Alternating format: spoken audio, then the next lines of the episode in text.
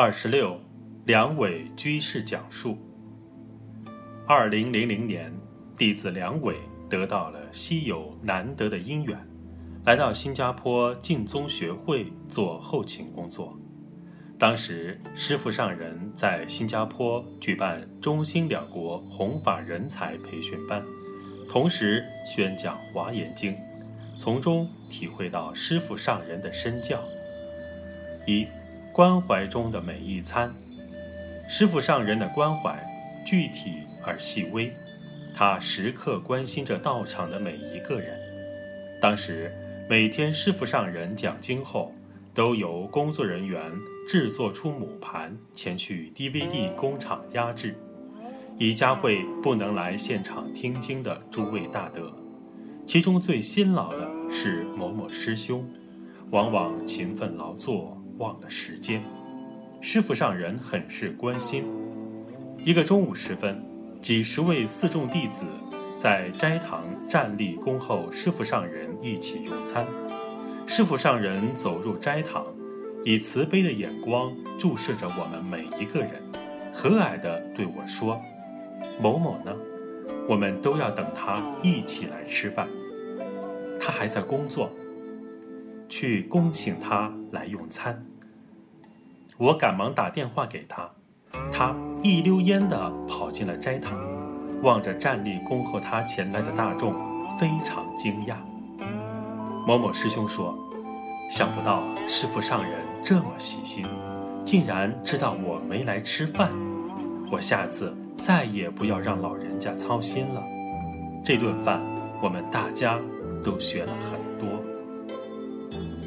又有一次，由于外出加班，弟子没有顾上吃饭，就想算了。岂知回到办公室，被师傅上人身边工作的大德叫了去，他手里拿着一份便当，说。师傅上人得知你没用午餐，特别将要带上飞机的便当留给了你。那师傅上人呢？他去香港讲经了。我捧着这个温暖的便当，心里满满的是对师傅上人的感恩。过年，师傅上人照样讲经不辍。二零零一年的年初一，来的听众好多，大家都要在学会用餐。因为不少会所的义工职员都回家过年了，摄像师也下厨帮忙服务大众。在排队打餐的时候，他在厨房笑吟吟地告诉我：“今天师傅上人请大家吃饺子，是吗？”我们大家开心的笑了，望着热气腾腾的饺子，真是有在家过年的感觉。师傅上人陪我们吃的每一餐饭都有收获。有一次，正好弟子的位置斜对着师傅上人，弟子看到师傅上人安定徐为的将午餐用完，然后拿起了桌上工作人员准备好的一张纸巾，折了一下来擦嘴，之后再折一下，用心地擦拭用过的碗。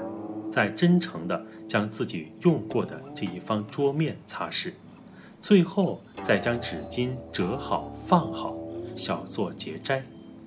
他老人家满脸笑容地站了起来，目光安详地看过我们每一位，才合掌离开。我曾趁人散去，仔细地观察师傅上人用过的碗筷，就好像已经洗好了一样。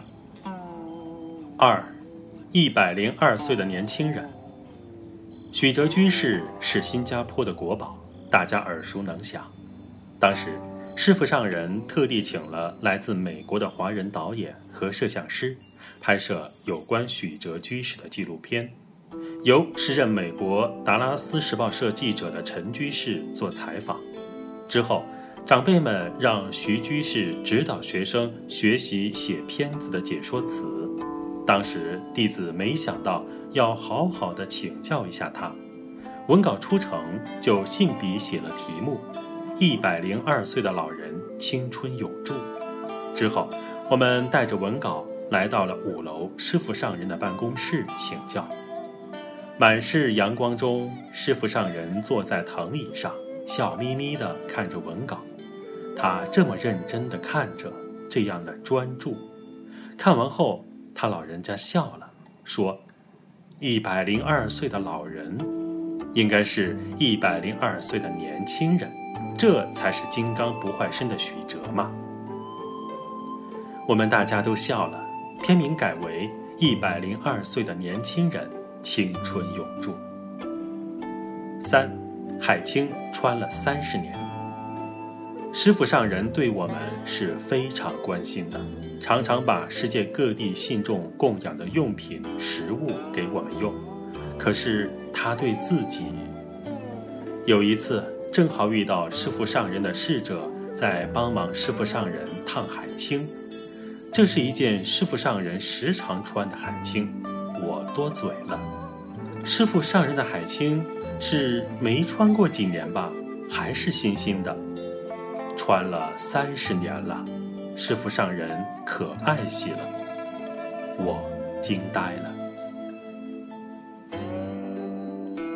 老和尚的身教编辑小组。